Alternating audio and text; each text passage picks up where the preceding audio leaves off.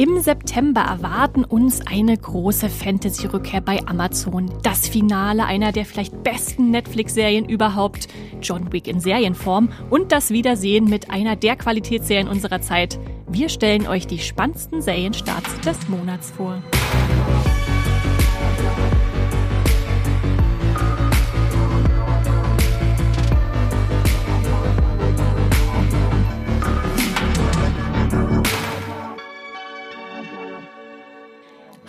Und herzlich willkommen im Streamgestöber. Wir sind der Moviepilot Podcast und reden über alles, was im Streaming los ist. Und ihr kennt das schon, wir haben wieder einen neuen Monat, der vor der Tür steht. Und das heißt eine neue Monatsvorschau, wo wir euch ganz viele Serien ans Herz legen, die ihr vielleicht nicht auslassen solltet oder wo ihr selbst entscheiden könnt, ob die euch interessiert, wenn wir sie kurz vorgestellt haben.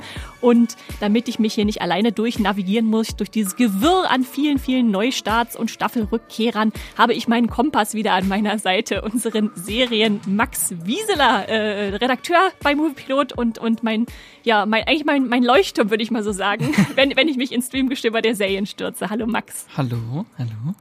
Max, wir haben heute nicht nur die September-Vorschau vor uns, sondern wir haben auch ein ganz besonderes Jubiläum, äh, das wir jetzt mal so nebenbei abfertigen. Das wir fast vergessen hätten. Ja, wir fast vergessen. Was, oh, oh. was ist heute los? Erzähl doch mal. Ähm, ja, heute ist die 300. Folge vom die, Streamgestöber. Die 300. Folge unseres Podcasts. Wenn wir das alles schon, mit dazu rechnen. Das ist schon enorm, ja. Wir haben natürlich immer unsere Hauptfolgen. Wir hatten mal zwischendurch auch mal wieder ein paar kleinere. Und damit kommen wir jetzt auf stattliche 300 Folgen nach äh, fast Wann haben wir angefangen? 2000, vor der Pandemie. Vor der Pandemie. 2019 haben wir angefangen. Also nach fast vier Jahren, 300 Folgen, äh, da haben wir uns schon ins Zeug gelegt. Also so lange versuchen wir schon euch äh, durch das äh, Streaming-Gewirr äh, zu navigieren. und Sonst feiern wir zum Vierjährigen einfach nochmal. Ja, das, das ist ein, eine gute, man kann nicht genug feiern. Man Erinnert kann, uns bitte dran. genau. Und wir haben natürlich wieder, wie ihr vielleicht eingangs schon bemerkt habt, ein paar echte Highlights äh, euch rausgesucht für den August. Aber wir haben eine kleine, kleine Änderung äh, diesen Monat dabei. Wir haben nämlich beschlossen, wir wollen jetzt nicht 20 zusammenkratzen, wenn wir einfach nicht 20 richtig starke finden, sondern haben uns mal diesmal auf 15 beschränkt, äh, um wirklich uns auf die konzentrieren zu können, die uns richtig interessieren und dann nicht so den Rest mit so wird vielleicht was, wird vielleicht nichts äh, zu füllen. Insofern wundert euch nicht, dass es diesmal nur 15 äh, statt 20 sind, aber wir haben natürlich trotzdem unser Herzblut da reingegossen, die auszuwählen und hoffentlich ganz tolle Sachen gefunden. Und ich bin mir sicher, dass wir im Oktober ganz leicht wieder auf die 20 kommen. Ich glaube auch, ich glaube auch. Ja, und bevor wir uns da jetzt reinstürzen, noch hier ein paar Worte zu unserem Sponsor. Magenta TV ist unser Sponsoring-Partner. Das TV- und Streaming-Angebot der Telekom bündelt Fernsehen und Streaming auf einer Plattform. Magenta TV gibt's als App, zum Beispiel auf eurem Smart TV bei Apple TV, auf dem Fire TV Stick oder auch über die Premium TV Box Magenta TV One. Alles völlig unabhängig von eurem Internetanbieter. Magenta TV ist ein super praktischer Hub für Live-TV und Streamingdienste wie Netflix, Amazon Prime Video, Disney Plus, RTL Plus sowie die Magenta TV Megathek. Die ist kostenlos mit dabei und hier findet ihr eine riesige und einzigartige Auswahl an Filmen, Serien und Shows. Mit dabei sind viele brandneue internationale Serien oder Staffeln, die ihr nur bei Magenta TV seht. Zum Beispiel Black Snow, The Congregation, The Crash oder Godfather of Harlem. Wie ihr zu Magenta TV und der Megathek kommt und welche verschiedenen Angebote es gibt, das erfahrt ihr über den Link in den Shownotes dieser Podcast-Folge. Und jetzt weiterhin viel Spaß im Streamgestöber. So, Max, natürlich, bevor wir den September ganz genau in den Blick nehmen, wollen wir wieder zurückschauen auf den August. Und da stelle ich dir wie immer die Frage, was war deine Lieblingsserie im August? Was hat dich am meisten äh, da mitgerissen? Oh, das sind so viele. Ich es, war, es waren echt viele gute Serien im letzten Monat, das habe ich auch festgestellt. Wir hatten The Bear Staffel 2, Heartstopper Staffel 2, Ahsoka ist gestartet, One Piece, startet noch. Wenn, wenn ihr das hört, genau, das ist ja immer noch im August. Deswegen, da darf ich leider immer noch nicht drüber sprechen. Aber äh, ich habe einfach mal einen kleinen Sendehinweis mitbekommen, weil das ist nämlich eine ganz tolle Serie äh, in eine neue Staffel gestartet. Mhm. Ähm, ich glaube sogar schon Ende Juli.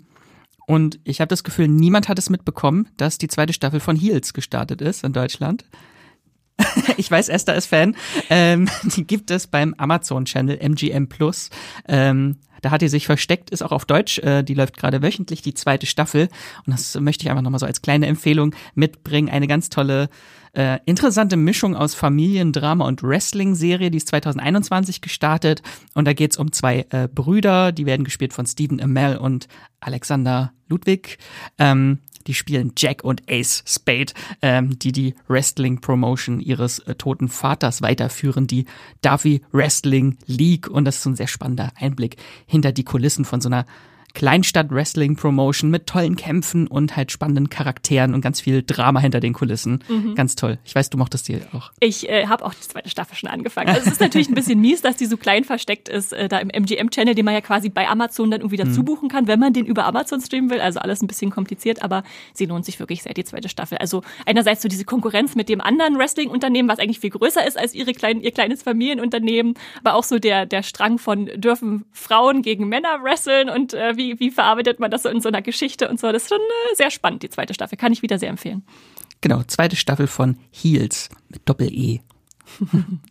Äh, bei mir äh, ist ein ganz klares, äh, eine ganz klare Serie an der Serie, an der Spitze gelandet. The Bear Staffel 2. Sie hat mich so umgehauen. Die wollte ich dir jetzt nicht wegnehmen. Ja, ja, das dachte ich mir schon. Du hast ja schon letzten Monat davon geschwärmt, du hast sie ja schon ein bisschen eher geguckt.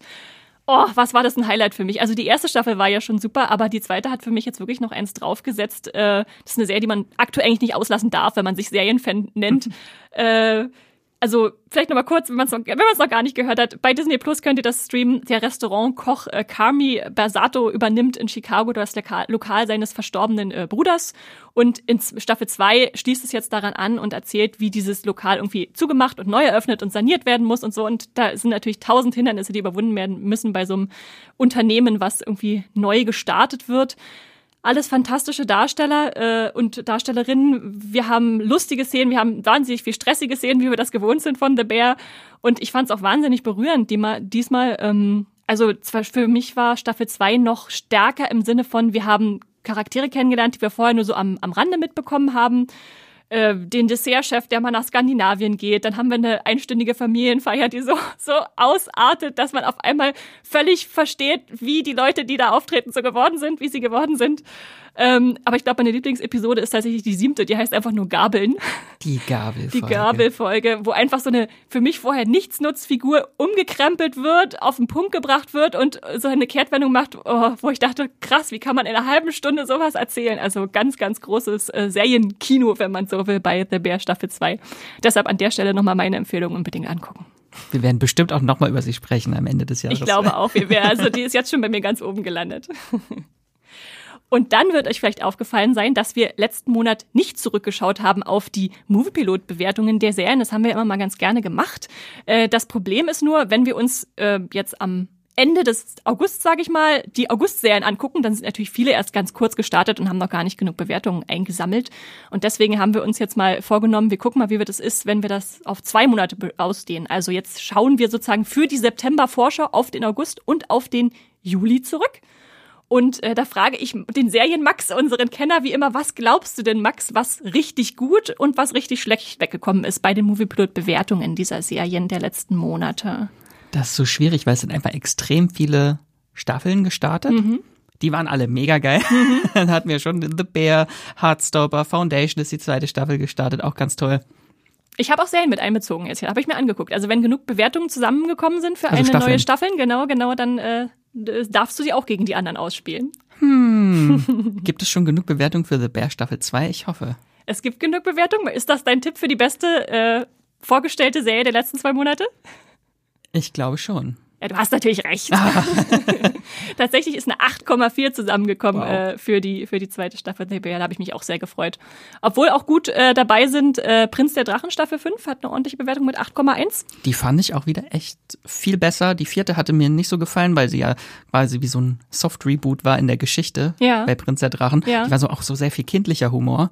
Aber die fünfte Staffel fand ich, das geht jetzt wieder bergauf. Es geht bergauf. Es ist bei ja. mir noch nicht wieder ganz auf der Höhe der ersten Staffel angekommen, aber es, es war schon wieder besser als die letzte. Bei Staffel 6 wird's wieder richtig gut. Ah, müssen wir, müssen wir was drauf zuarbeiten.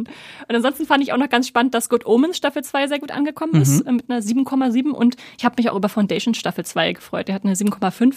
Und ich finde Foundation Staffel 2 auch richtig gut. Also in der ersten Staffel hatte ich so ein bisschen, ja, visuell top, äh, schauspielerisch schön, aber so ein bisschen teilweise schwer nachzuvollziehen. Und da hat die zweite Staffel jetzt einfach so klasse neue Figuren eingeführt, die mich so eine etwas stringentere Genau, Story. eine stringentere Erzählung. Also ja, haben wir viele gute Rückkehrer gehabt äh, letzten Monat. Äh, was glaubst du denn, was am schlechtesten weggekommen ist beim Movie Pilot? Oh, das ist schwierig, das ist schwierig. Ich hoffe nicht Ahsoka, ich liebe Ahsoka. nee, die ist so gutes Mittelmaß, würde ich sagen. Ich weiß nicht. Der Auserwählte aber der glaube ich nicht, dass sie genug bewertet haben. Also der, äh. den haben tatsächlich viele Leute schlecht bewertet, aber er hat nicht genug, um sozusagen, dass wir sagen können, das ist eine repräsentative Auswahl. Äh, ja. Ich fand ihn auch nicht, ich, ihn, den Auserwählten. Den Auserwählten. Ich fand ihn jetzt auch nicht unglaublich schlecht, aber es war halt so, so Durchschnitt. Ja. Und leider endet die Staffel mit einem schlimmen Cliffhanger, dass du jetzt schon weißt, die, die wird wahrscheinlich nie fortgesetzt. Nee. Okay, okay. aber man kann ja einfach die Comics lesen. Ah. Das, äh, die erste Staffel basiert auf dem ersten von drei. Comicbänden. Also hast, hast muss man noch, nur noch zwei lesen. Hast du noch einen Tipp, wer, wer richtig schlecht weggekommen sein könnte? Ich gebe dir mal einen Tipp. Es ist eine Serie, die du auch sehr schlecht bewertet hast. Oh, was habe ich schlecht bewertet? Ich weiß es gar nicht mehr. Es ist aus dem Juli der die nettesten Menschen der Welt äh, ja, tatsächlich geworden. Die Nicht-Sci-Fi-Serie. Die Nicht-Sci-Fi-Serie, die, die so interessant klang äh, äh, als, mhm. als deutsche Eintrag in so ein bisschen Horror, vielleicht Fantasy, aber ja. Ist leider nichts geworden anscheinend. Wie viel hat sie? Sie hat eine 5,8. Es ist, ist, ist ja fast gut. Naja. Ab sechs ist es gut. Alles, alles unter sechs würde ich sagen, würde ich mir wahrscheinlich nicht angucken, wenn ich, wenn ich äh, die Bewertung als erstes sehe. Ja. Na gut, und dann haben wir noch eine kleine Sache mitgebracht. Da hat uns nämlich Christian geschrieben äh, zur letzten Folge, zur August-Vorschau. Ich lese mal kurz vor. Hallo, in der August-Vorschau wurde ja gesagt, dass die Serie Sabrina total verhext ab dem 1.8. auf Disney Plus Streamer wäre. Aber sie ist bis heute bei keinem äh, nicht verfügbar. Wisst ihr da Näheres zu? Und kommt sie vielleicht in Zukunft noch? Danke im Voraus, äh, Christian. Und da hat Christian natürlich gut aufgepasst. Und Max, willst du mal kurz aufklären, äh, warum die Sabrina nirgends aufgetaucht ist? Erstmal ist es mein Fehler. Ich weiß nicht, ob ich mich irgendwo verlesen habe. Äh, es ist nicht Disney Plus gewesen, sondern es wäre Paramount Plus gewesen. Aber nichtsdestotrotz ist sie einfach nicht aufgetaucht. ist sie auch nicht bei Paramount Plus gestartet. Äh, da habe ich auch nochmal nachgefragt. Ähm, die soll noch kommen, hm. aber es gibt noch kein Startdatum. Weiß man nicht, ob es irgendwas mit den Lizenzen irgendwie. Ja, ja. Also damit müssen wir leider auch in unserem Alltag umgehen, dass was angekündigt wird und so einen Tag vorher oder wahrscheinlich am Tag selber erst kriegen wir mit, hm, warum ist denn da nichts gekommen? Und dann, ja, so ist das in der schnelllebigen Streaming-Welt eben. Aber danke für den Hinweis, äh, Christian. Dann konnten wir jetzt nochmal alle darauf hinweisen. Sabrina ist noch nicht gestartet, aber wir hoffen natürlich noch, dass ich sie, hoffe, dass, dass wir kommt. irgendwann Sabrina ich, ich total mein, Ich brauche meinen Salem wiedersehen. Ja. Ja, und damit sind wir jetzt äh, wirklich durch mit der Rückschau und können uns ganz der Vorschau widmen. Und es gilt natürlich wie immer, wir haben keine Spoiler dabei, ihr müsst keine Angst haben, wir stellen euch die Serien einfach so vor. Und äh, wenn ihr euch eine ganz interessant vormerken wollt und am Ende den Titel vergessen habt, dann guckt einfach nochmal in die Show Notes. Da haben wir alles chronologisch nach ihrem Erscheinen aufgelistet, die, die Serien. Wenn sie denn erscheinen. Wenn sie denn erscheinen, genau. Aber wir haben sie auch chronologisch aufgelistet, wenn sie nicht erscheinen, wie ihr gerade gemerkt habt. Gut, dann starten wir direkt am 1. September. Da kommt schon ein richtig großer Fantasy-Batzen auf uns zu. Äh, ich, erinnerst du dich noch damals, Max, Anno 2021? Da kam eine große Fantasy-Serie, die als Verfilmung eines 14-bändigen Fantasy-Epos äh, bei Amazon aufschlug. Es war Das Rad der Zeit. Das ist ja schon 600 Serienstaffeln her ja, in meiner Watchlist. gefühlt, gefühlt. Äh, es war so ein bisschen wie ein Herr der Ringe-Testlauf, denn Herr der Ringe kam ja dann ein Jahr später, also vor einem Jahr. Und jetzt kommt die zweite Staffel mit acht Folgen zurück, wobei erst drei starten und dann immer wöchentlich jeweils eine neue Folge kommt. Und ähm, ich ich muss kurz dazu sagen, ich muss ein bisschen aufpassen, was ich sage, weil ich äh, schon viele, vier Folgen gesehen habe und äh, noch nichts sagen darf vor dem Start. Aber ich kann, ja, ich habe sogar, ich war zwei Folgen im Kino und zwei Folgen äh, zu Hause ähm, aber ich kann natürlich trotzdem euch nochmal auf den neuesten Stand bringen, was los war in der ersten Staffel und so und woran man sich vielleicht erinnern sollte. Und ich muss sagen, die erste Staffel war für mich sehr durchwachsen gewesen. Also ich habe mich irgendwie darauf gefreut, hatte sogar äh, das erste Buch, das zweite Buch und das dritte zur Hälfte irgendwie gelesen bis dahin. Und dann war das so ein bisschen, ja, so ein Wechselspiel der Gefühle. Irgendwie waren interessante Ansätze drin, aber so richtig mitgerissen hat sie mich nicht, die Serie damals. Und deshalb war ich jetzt gespannt, ob da Staffel 2 das irgendwie stromlinienförmiger gestalten würde oder so. Genau. Und jetzt können wir das rausfinden ab dem 1. September. Und Max, woran erinnerst du dich denn noch, wenn du an die erste Staffel denkst, weil sie ja schon so lange her ist? An nichts. Ich, hab, ich hatte mir äh, letzte Woche mal deinen Artikel nochmal durchgelesen, da hattest du wie so ein Glossar mal gemacht mhm. mit den ganzen Begriffen, die man wissen muss Kennen aus dieser. Muss, ja. Nichts davon. Das war für mich alles, als ob das eine andere Sprache ist. Also diese ganzen Fraktionen und so, das habe ich echt alles leider wieder vergessen. Ja, ja. Dann gebe ich vielleicht einfach mal einen kurzen Abriss für alle, denen es ebenso geht, was in Staffel 1 äh, so los war, also wirklich so ganz grob runtergebrochen. Ähm, wir befinden uns in einer Welt, äh, einem Kontinent, der unserem jetzt nicht äh, eins zu eins gleicht, sondern einfach, da gibt's Königreiche und da gibt's äh, Magie. Aber diese Magie kann nur von Frauen gefahrlos äh, gelenkt und genutzt werden, den sogenannten Essedai und äh, die müssen dafür ausgebildet werden. Und wenn ein Mann dann doch mal Magie äh, lenken kann, dann ist das ganz gefährlich, weil er dann innerhalb kürzester Zeit eigentlich verrückt wird. Äh, das die ist da verdorben für, für, für Männer, diese Magie seit einem Ereignis, was lange zurückliegt. Das geht jetzt zu weit, aber letztendlich ging es in der ersten Staffel darum, dass ähm, der sogenannte wiedergeborene Drache gesucht wurde. Das ist äh, so eine Art auserwählten Figur, ähm, der oder die ähm, Magie lenken kann. Also da wäre sozusagen ein Mann nicht gefährdet, äh, wenn, er, wenn er der Auserwählte ist. Ähm, und der wurde äh, gesucht, dieser Auserwählte von Moraine, einer SC-Dai. Äh, die hoffte, da ihn zu finden, aber sie hatte leider fünf verschiedene Leute zur Auswahl, die es alle hätten sein können. Und äh, ja, da, deshalb hat diese, dieses Team dann so eine Art Reise angetreten. Fast so ein bisschen wie die Gefährten, äh, wenn wir an die Herr der Ringe denken. Ich erinnere mich noch, es war aber eigentlich von Anfang an ziemlich offensichtlich, wer es ist. Ne? ja, ja. Also vielleicht, ähm, um noch ein bisschen mehr dann auf Staffelende eingehen zu können, kurz, wenn ihr die Serie noch gar nicht hört, dann werden wir jetzt ein bisschen zu Staffel 1 spoilern. Also springt vielleicht ein bisschen voraus, wenn ihr das nicht wollt, wenn ihr die Serie noch ganz anfangen wollt. Äh, wenn nicht, nochmal ein kurzer Abriss, wo wir gelandet waren. dann könnt ihr direkt in Staffel 2 einsteigen. oder so, oder so, genau. Also am Ende von Staffel 1 kam heraus, dass Rand natürlich äh, der wiedergeborene Drache war. Und der muss jetzt in Staffel 2 natürlich irgendwie versuchen, mit seinen Kräften klarzukommen. Hatte den anderen aber, hatte Moraine sozusagen, sie kann ja nicht lügen, aber sie kann irgendwie so vorgaukeln, dass er gestorben ist. Alle glauben jetzt also, dass er tot ist, während er selbst äh, versucht, irgendwie mit dieser Macht, die er anscheinend hat, klarzukommen. Dann haben wir Moraine, die hat das Problem, dass sie vom äh, scheinbaren Oberbösewicht äh, so magisch kastriert wurde am Ende der ersten Staffel, also keine Kräfte mehr hat, also das genaue Gegenteil, und damit zurechtkommen muss äh, und ihren Wächter, also den Leib, den, den ihren Beschützer sozusagen an ihrer Seite äh, Lan äh, so ein bisschen verprellt äh, hatte. Dann haben wir äh, die ehemalige Dorfheilerin Nynaeve und äh, Rens äh, ehemalige Freundin Egwene, die jetzt in die Lehre gehen in der sogenannten Burg oder White Tower, wenn ihr das auf Englisch guckt, äh, in Tavalon, also wo die Sedai, die ganzen Magierinnen zu Hause sind, da sollen sie jetzt ausgebildet werden. Das ist so, war so der letzte Stand bei ihnen. Dann haben wir. Da gab es doch aber auch so, so ja. unterschiedliche Fraktionen bei da den Da gibt es ganz ne? viele Farben, Mit die Farben, manche ne? sind Heilerinnen, manche sind Kämpferinnen, manche sind Spione, je nachdem, was sie anhaben. Zum Beispiel Moraine, die hat blau getragen, die war dann eher so in der Welt unterwegs und hat dann so Informationen gesammelt. Also sie war eher so die Spionin Aes Sedai. Äh, dann hatten wir auch ein äh, potenzieller damals Auserwählter, jetzt nicht mehr Auserwählter, Perrin, das war einer von Rens Freunden, äh, der dann so interessante Wolfsbegegnungen hat, auf einmal gelbe Augen gekriegt hat, wenn du dich erinnerst. Mhm. Der äh, ist jetzt natürlich äh, auch wieder in der Weltgeschichte unterwegs, äh, muss einerseits so ein bisschen rausfinden, was eigentlich mit ihm los ist, warum er da so diese Wolfsverbindung hat und äh, jagt andererseits dem äh, MacGuffin der zweiten Staffel hinterher. Die wurde, der wurde auch schon im, im, am Ende von Staffel 1 vorgestellt. Das ist das Horn, ein, ein gewisses Horn, ein, ein Artefakt, wenn man so will, was äh, dem nachgesagt wird, dass es die gefallenen Helden äh, zum Kampf rufen kann. So. Ist das aus Herr der Ringe? Ja, genau, sehr gut erkannt. Es ist schon sehr, sehr Totenarmee Aragorn-mäßig, was da, was da passieren könnte. Und das ist natürlich jetzt gefährlich, wenn dieses Artefakt da in der Welt äh, vielleicht den Bösen in die Hände fällt. Und äh, genau, der ist mit Loyal unterwegs. Vielleicht erinnerst du dich noch an den. Das war ein Ogier, kein Oger, aber sieht genau, also ist, ist so diese Art äh, von von Geschöpf, sage ich mal, ein ba Baumeister, der. Ich habe kein Bild im Kopf. Nee, davon, nee. so ein ganz ganz großer große Hände, haarig. Oh Gott. musst, musst du noch mal gucken. Fällt dir bestimmt wieder ein, wenn du ihn siehst. Äh, ist er wieder erkennbar. Genau, der jagt also diesem Horn hinterher, was da äh, äh entführt wurde. Und dann müssen wir natürlich noch rausfinden, was mit Matt Cawthorn passiert ist, der seine Freunde da an diesem Tor, als die in die Dunkelheit gegangen sind, zurückgelassen hatte. Ähm, das war natürlich ein bisschen konstruiert, sage ich mal, weil da der Darsteller ausgestiegen ist und die mussten dann erstmal irgendwie einen Handlungsstrang finden, um ihn loszuwerden, ihn jetzt wieder zurückzubringen.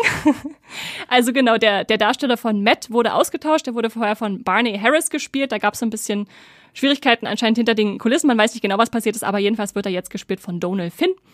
Und äh, das sind so die, die Hauptfiguren äh, gewesen in der ersten Staffel und jetzt müssen wir, ja, gucken, was in der zweiten passiert. Kommen neue Figuren dazu. Die BuchleserInnen freuen sich schon auf Elaine zum Beispiel. Die wird auf jeden Fall in Staffel 1 dabei, äh, 2 dabei sein. Das sagt dir natürlich noch gar nichts, Max. Nein.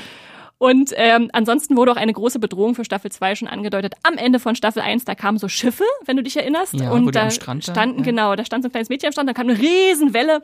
Und das war schon äh, als Vorausdeutung zu sehen für ein, eine Invasorenmacht, ähm, die, die jetzt in dem Kontinent einfallen und da nicht so schöne Dinge vorhaben. so, so viel dazu, so viel dazu. Und ähm, die zweite Staffel basiert auf dem zweiten Buch der Romanreihe von Robert Jordan im Deutschen Die Jagd beginnt, im Original The Great Hunt, nicht zu verwechseln mit The Witcher, The Great Hunt.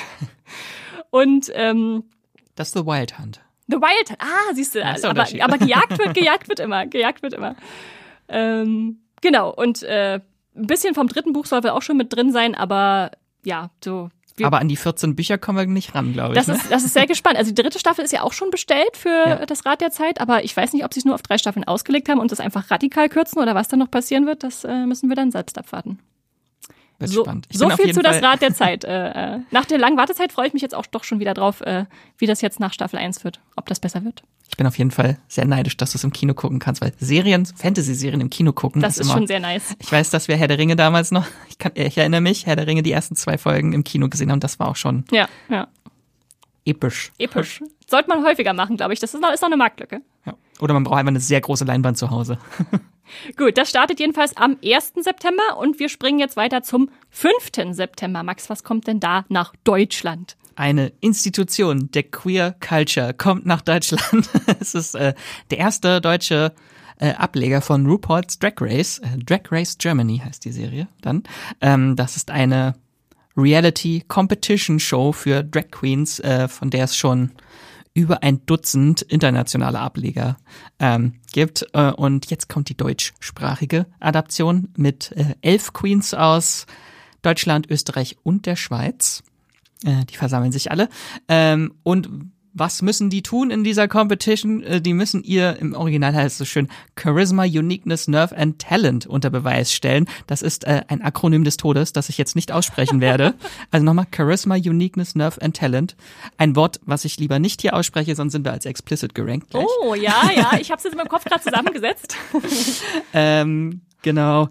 Und im Prinzip, also sie müssen so verschiedene Mini- und Maxi-Challenges äh, bestreiten auf dem Laufsteg. Äh, Comedy-Sketche müssen sie inszenieren, äh, Musik- und Choreo-Nummern einstudieren, in Lip-Sync-Battles äh, antreten und vieles mehr um dann am Ende zur nächsten Drag-Ikone zu werden, dabei noch ein saftiges Preisgeld zu ergattern.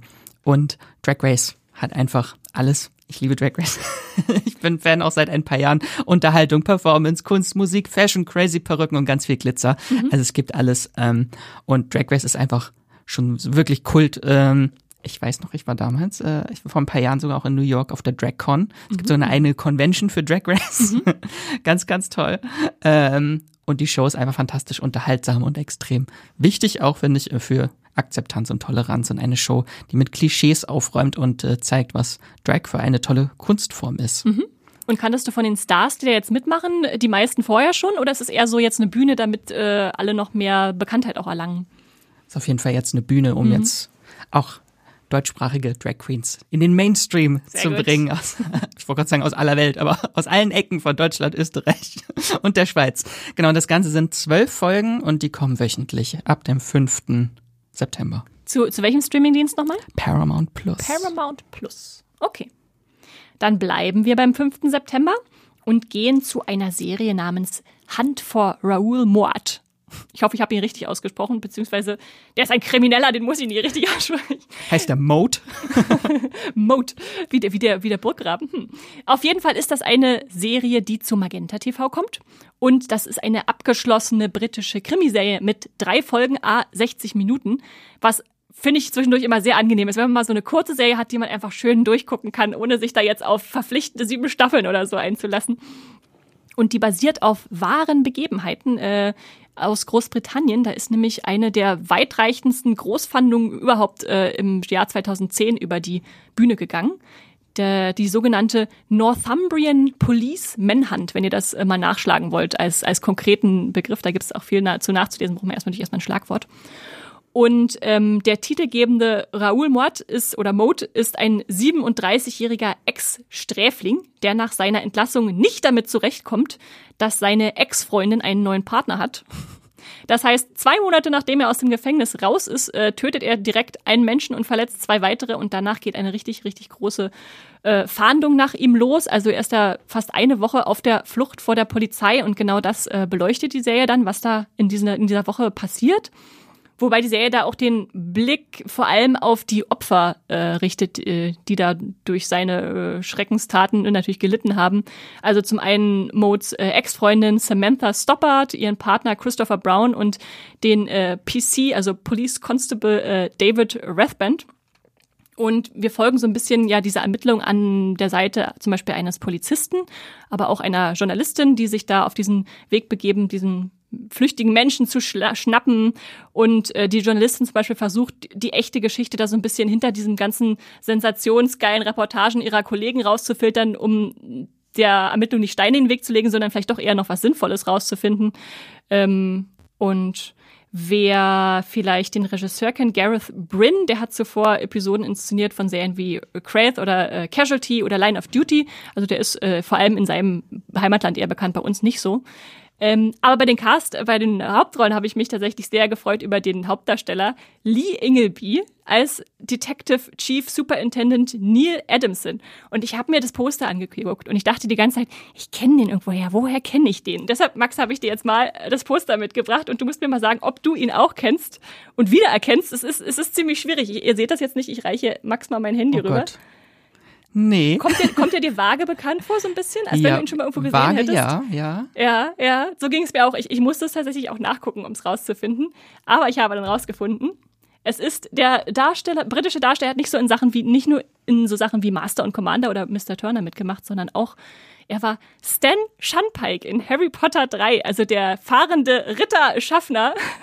Und wenn man Harry Potter so oft wie wir beide, glaube ich, gesehen haben, dann ist das einfach so ins Gedächtnis gebrannt. Aber er ist natürlich jetzt ein Stück auch älter geworden. Aber ich finde es immer super, wenn man einfach äh, Harry Potter Stars Jahre später nochmal in irgendwelchen anderen Sachen entdeckt ja. und erstmal sich erinnern muss, woher kannte ich den? Ah ja, Stan. Ja. Ähm, so wie ich zum Beispiel letztens äh, auch äh, Oliver Wood, also Sean Biggerstaff in Good Omens Staffel 2 entdeckt habe und dachte, oh, den gibt's auch noch.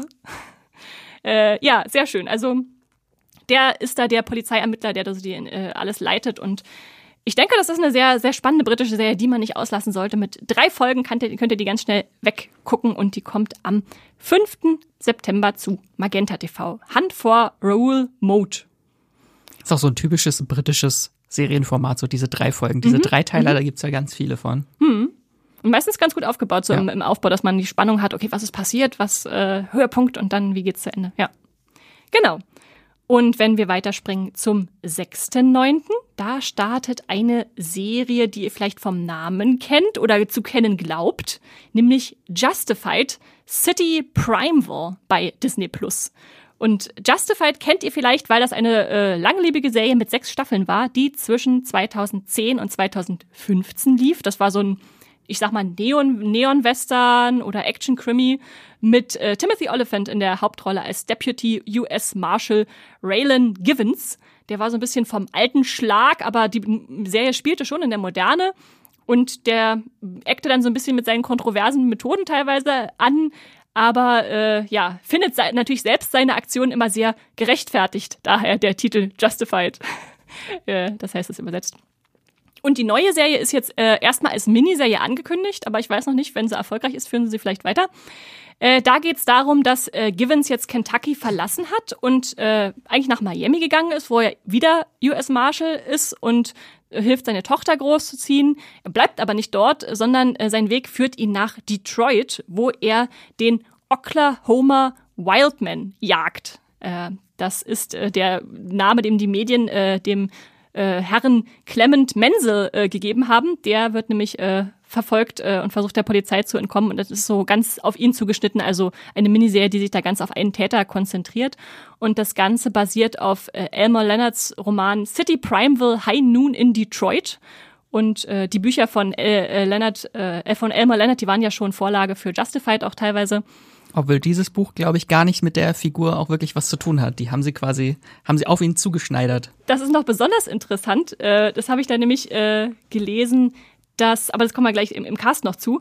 Das ist ähm, erstmal die erste Serie äh, von Showrunner Graham Yost, der vorher zum Beispiel für Speed das Skript geschrieben hat. Also schon berühmte Filme hat er schon gemacht, aber jetzt die Serie, die er selbst leitet, seine erste. Außerdem haben wir äh, Dave Andron und Michael Dinner als äh, Drehbuchautoren dabei, beziehungsweise als Regisseur. Die waren schon im Original dann äh, mit an Bord, wissen also, was sie da tun, also wenn ihr jetzt Angst habt, wird die neue Serie so wie die alte. Ich glaube, da sind genug äh, alte Hasen dabei, die da wieder dabei sind. Natürlich auch Timothy Oliphant wieder als äh, in der Hauptrolle des, äh, äh, des, des Polizisten. Und ich fand es sehr witzig, dass ein zweiter, in Anführungszeichen, Rückkehrer da dabei ist.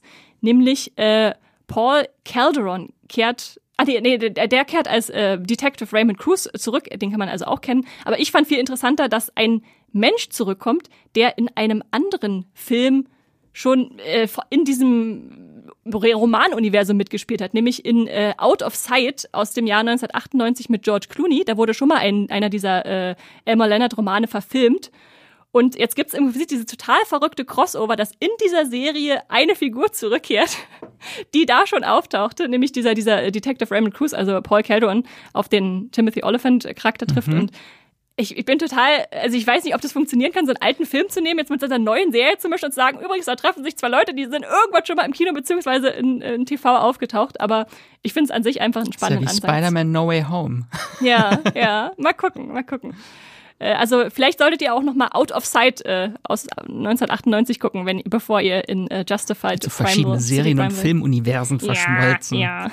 Und ansonsten im Cast sind auch noch viele spannende Leute dabei, also in John Ellis, äh, Marin Ireland und äh, Boyd Holbrook, dies sogar, diesmal sogar mit Augen nach, nach The Sandman. Und der darf natürlich wieder den Bösewicht spielen. Genau.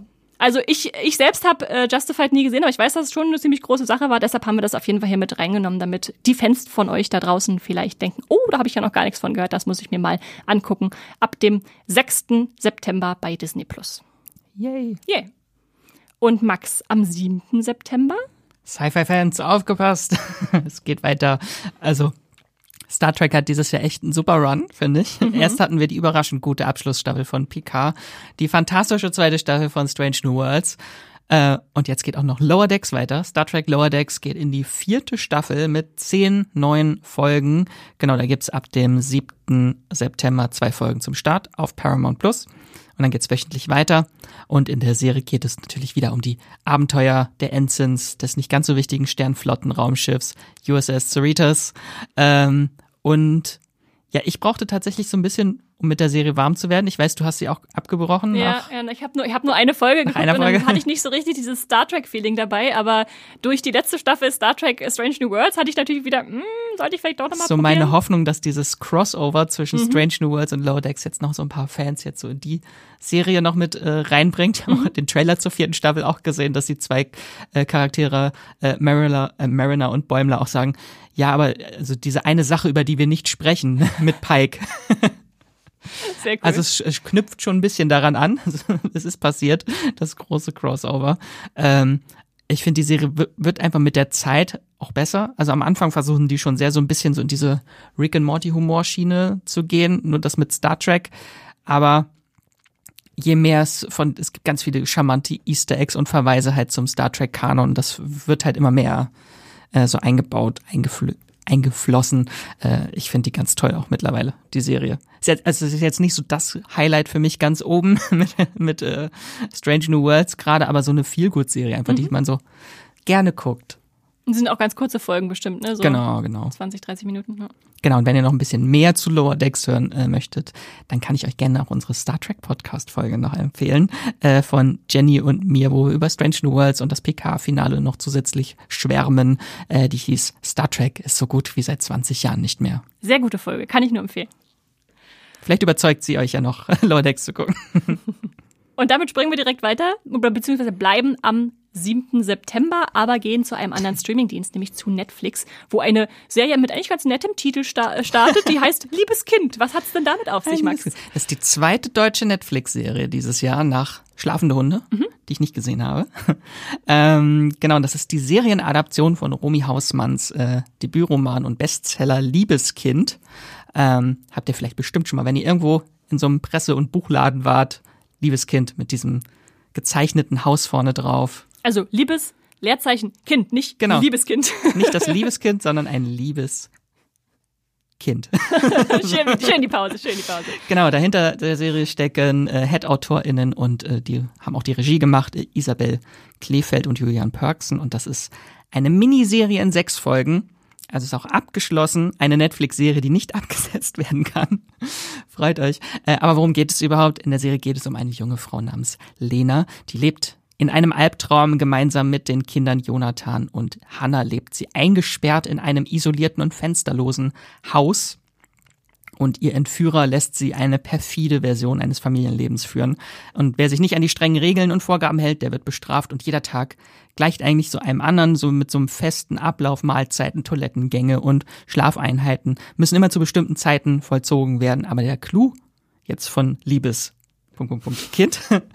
äh, die Geschichte zeigt jetzt nicht die lange Pein, die Entführung bis hin zur möglichen Flucht, sondern beginnt da, wo andere Thriller enden. Ähm, gleich am Anfang äh, kann Lena ihren Peiniger ausschalten und mit der kleinen Hanna die Flucht ergreifen. Das ist schon gleich ganz am Anfang.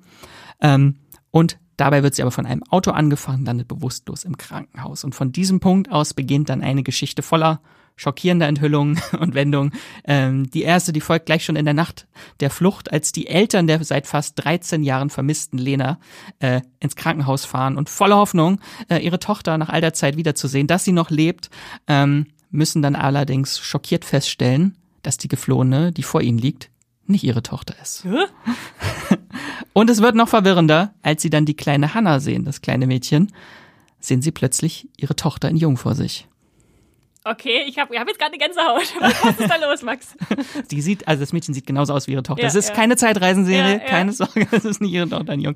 Also es geht natürlich um dieses Rätsel, wer ist diese geflüchtete Lena? Mhm. Ähm, was ist da überhaupt passiert? Und dann gibt es auch noch die ErmittlerInnen der Polizei, die das Horrorhaus finden müssen, weil der kleine Junge ist noch im Haus. Oh, okay. ähm, und äh, Lena muss schließlich auch realisieren, dass, äh, als sie wieder das Bewusstsein erlangt, dass ihr Albtraum noch lange nicht vorbei ist.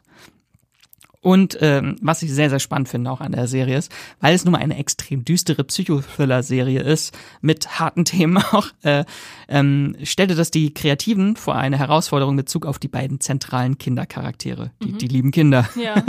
ähm, und da hatte ich dem äh, Drehbuch-Regie-Duo auch ein paar Interviewfragen zugestellt und sehr interessante Einblicke bekommen. Es wurden nämlich äh, speziell Kinderdrehbücher angefertigt für die Serie. Also die Kinder haben extra Drehbücher bekommen, wo die Handlung in einen altersgerechten Kontext abgewandelt wurde. Mhm. Also habt ihr zum Beispiel ein Zitatbeispiel. Ähm, der Mann, der seine Familie einsperrt, ist ein Psychopath und ein totaler Control-Freak. Wenn er den Raum betritt, müssen sich alle in einer Reihe aufstellen und ihm ihre Hände zeigen. Im Kinderbuch ist er ein extrem ängstlicher Vater, der sich viel zu übertrieben um seine Familie sorgt und um jeden Preis vermeiden möchte, dass sich jemand verletzt und darüber hinaus einen ausgeprägten Hygienefimmel hat. Ach krass. Bisschen problematisch, aber ja, ja. aber so ungefähr ist das dann halt für die Kinder etwas äh, altersgerecht aufbereitet. Ah. Genau, also es wurde halt so um die Kinder herum gedreht, dass so extrem harte Szenen hast du halt nur so den Ausschnitt mit den Kindern und dann haben die das Set verlassen, dann wurde der mhm, Rest mhm, gedreht der Szene, um die zu schützen. Es war immer eine Kindercoachin am Set, es wurden viele Vor- und Nachgespräche mit den Kindern geführt. Aber jetzt müssen Sie irgendwann erfahren, worum es wirklich in der Serie geht. Habe ich auch noch ein Zitat von den beiden. Jetzt also ein Jahr nach den Dreharbeiten und kurz vor Launch äh, spricht man mit den Kindern etwas tiefer über die Geschichte, auch damit die beiden nach dem Start nicht plötzlich mit Kommentaren konfrontiert werden, die sie nicht einordnen oder überfordern, überfordern könnten. Denn sehen dürfen die beide die Serie natürlich noch nicht. Hm. Super spannend. Also nicht nur die, die Serie selbst, sondern auch die Drehbedingungen anscheinend ja. drumherum. Ja, werde ich, werde ich reingucken, auf jeden Fall. Ab 7. September bei Netflix, hast du gesagt. Genau, liebes Kind. Bitte jetzt nur noch so aussprechen. Wir springen dann einen Tag weiter zum 8. September und zwar zu Apple TV Plus. Und da startet eine Serie, über die wir schon mal ein paar Mal so kurz gesprochen haben in der Vergangenheit. In vielen Vorschaufolgen. In vielen Vorschaufolgen. nämlich The Changeling. Das ist eine Horror-Fantasy-Serie. Da kommen erst drei Folgen am 8. September und dann die restlichen acht in äh, ähm, Wochen im Wochentakt. Und es basiert auf einem Buch von Victor Laval, äh, das vielleicht manche von euch kennen. Und es spielt in einem alternativen New York, wo der Mann Apollo Kekwa ähm, ein Gebrauchtbuchwarenhändler ist. Und der begibt sich auf die Suche nach seiner Frau Emma, nachdem diese nach der Geburt ihres ersten Kindes etwas ganz Furchtbares getan hat. Mhm. Da sind die, äh, die Synopsen sehr vage, aber mm, ja, mit Geburt und Mutter und so kann man sich ja schon viele schlimme Sachen ausmalen. Mal gucken, was das wird. Und anscheinend, wenn man sich den Trailer anguckt, äh, spielt auch noch eine Rolle, der geht nämlich in eine ganz andere Richtung, dass diese Frau vorher in Brasilien in einer Lagune war und also so, so einem See mitten im Dschungel an so einem Wasserfall und äh, da eine gruselige alte Frau getroffen hat, die gesagt hat, sie hat drei Wünsche frei, ähm, aber dafür muss sie einen roten Faden um ihr Handgelenk tragen und darf den nicht von selbst abmachen. Also der muss allein abfallen, äh, ansonsten passieren schlimme Dinge.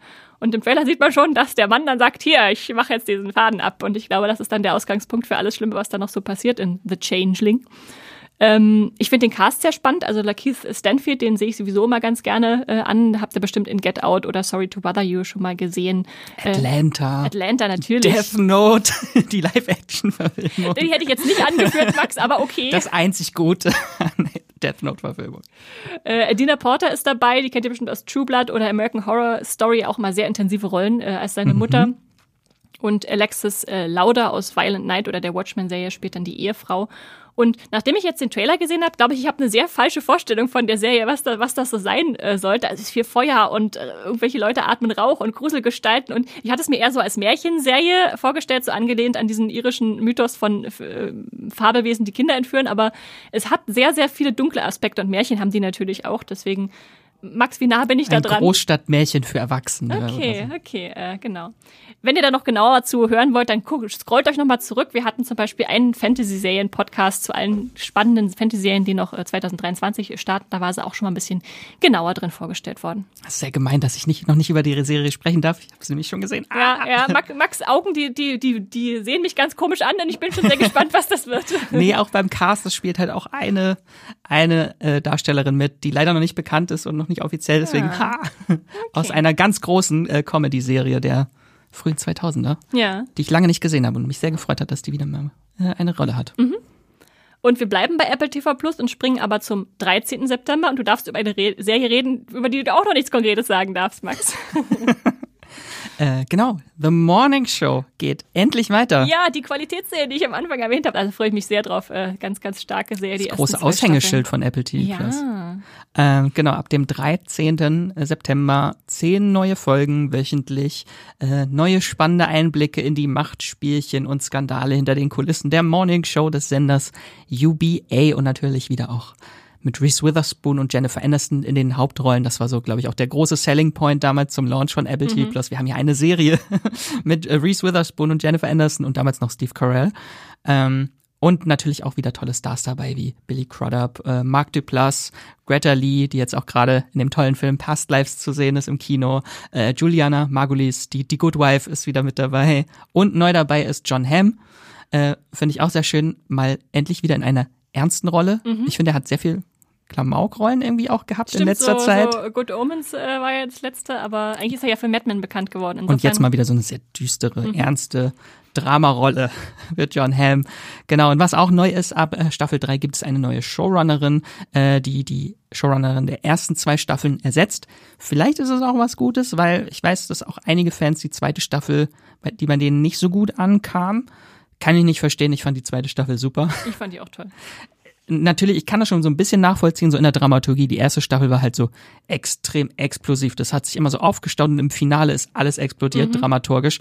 Da war die Sta zweite Staffel ein bisschen gemächlicher. Gesetz war ja auch irgendwie notwendig dann mit der äh, Corona-Pandemie, ja, ja. So auch im Zentrum. Das war halt so diese schwebende Katastrophe. So, wir wissen, die Corona-Pandemie steht bevor, aber die Charaktere wissen nicht und mhm. freuen sich immer, ha, also Ende März 2020, was ich da alles vorhab.